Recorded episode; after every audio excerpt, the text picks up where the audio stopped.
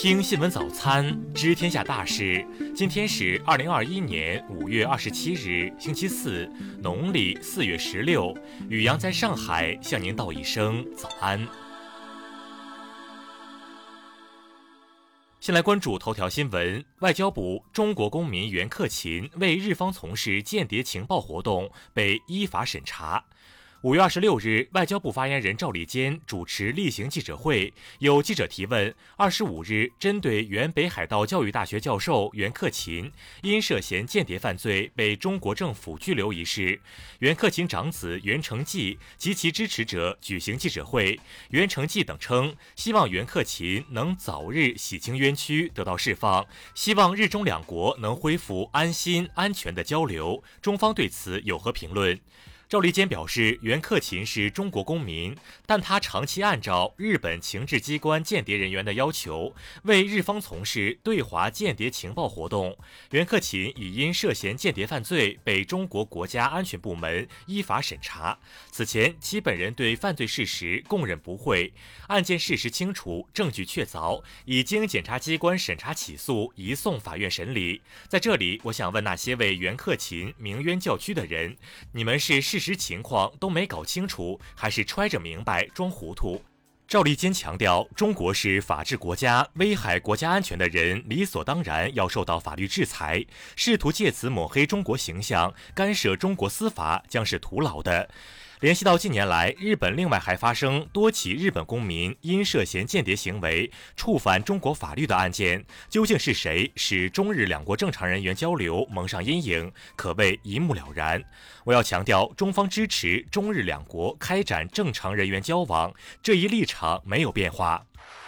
再来关注国内新闻，外交部昨日表示，针对美方公然为邪教组织张目，基于谎言和虚假信息对中方人员实施单边制裁的行径，中方决定对美国国际宗教自由委员会委员约翰尼·摩尔实施制裁，禁止摩及其家属入境中国内地及香港、澳门特别行政区。国台办昨日表示，上海市医药卫生发展基金会、江苏省海峡两岸文化交流促进会负责人已分别表示，愿意向广大台湾同胞捐赠一批新冠肺炎疫苗，希望台湾有关方面为这批疫苗尽快出台，扫除障碍。昨日，在岸人民币、离岸人民币对美元汇率震荡上涨，截至发稿，在岸人民币对美元汇率、离岸人民币对美元汇率双双升破六点四元关口，来到了六点三元时代。全国人大常委会法工委昨日指出，将有不良行为或者严重不良行为的未成年人称为“熊孩子”，不符合保护未成年人的理念。生态环境部昨日表示，二零二零年全国三百三十七个城市中，二百零二个城市环境空气质量达标，占比百分之五十九点九，比二零一五年提升三十点五个百分点。教育部近日发布通知，公布首批未来技术学院名单，包括北京大学、清华大学等十二所高校。民航局消息，自二零二二年起，一次性不可降解塑料吸管、餐具、包装袋等，在年旅客吞吐量二百万人次以上的机场和国内客运航班内禁止提供。二零二三年起，实施范围将进一步扩展至全国机场和国际客运航班。数据显示，今年以来，我国北方地区经历了多轮大范围沙尘天气，波及西北、华北、东北，甚至黄淮、长三角等地区。截至二十三日，北方地区已发生二十一次沙尘天气过程。再来关注国际新闻，美国总统拜登二十五日表示，他决定停止对本溪二号项目的制裁，因为该项目已接近完成，并且实施制裁可能会损害美国与欧洲的关系。美国国务卿布林肯二十五日表示，将全力协助重建遭受重创的加沙，以支持以色列和武装组织哈马斯之间的停火。此外，还计划重新开放美国驻耶路撒冷总领事馆，以恢复美国与巴勒斯坦的关系。美国生物技术企业莫德纳公司二十五日发布声明说，临床试验显示，其研发的新冠疫苗对十二岁至十七岁的青少年有效。加拿大政府二十五日发出声明，对白俄罗斯迫降国际客机之举表示强烈谴责。白俄罗斯驻加拿大使馆同日宣布，白俄罗斯政府已决定关闭该国驻加使馆。据日媒报道，日本朝野计划在截至六月十六日的本国国会会期内举办党首讨论会，届时朝野双方将就是否举办东京奥运会进行重点辩论。根据巴西政府公布的数据，受新冠疫情影响等原因，巴西二零二一年的肉类消费量已降至二十五年来的最低水平。亚美尼亚国防部二十五日称，该国一名士兵在与阿塞拜疆接壤地区遭枪击身亡。阿塞拜疆国防部同日发表声明，否认向亚方开火，并称与亚军士兵在边境地区的死亡没有关系。叙利亚总统选举投票二十六日正式拉开帷幕，叙境内共设立约一万两千个投票站，供全国一千八百多名选民投票。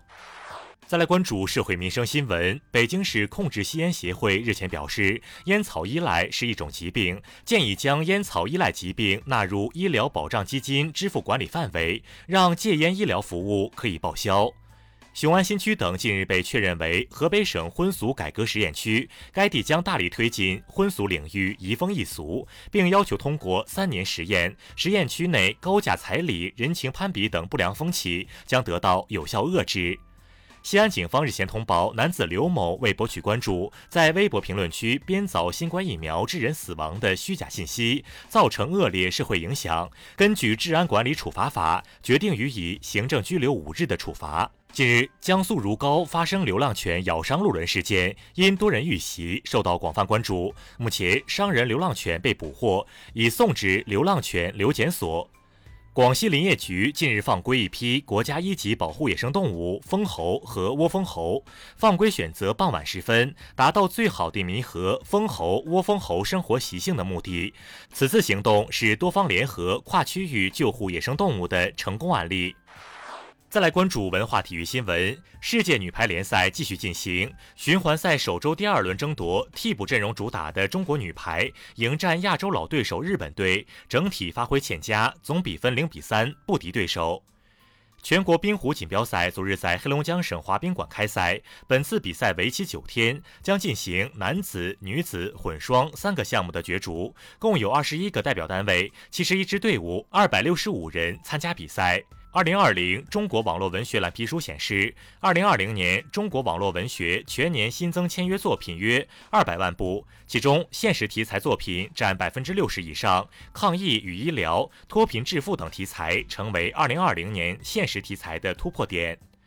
美国经济学家、诺贝尔经济学奖得主保罗·克鲁格曼日前发表文章指出，美国的民主实验可能很快就要结束了。文章对美国政治极化严重的现象提出了尖锐批评，并对比了共和党和民主党结构性的差异。以上就是今天新闻早餐的全部内容。如果您觉得节目不错，请点击再看按钮。咱们明天不见不散。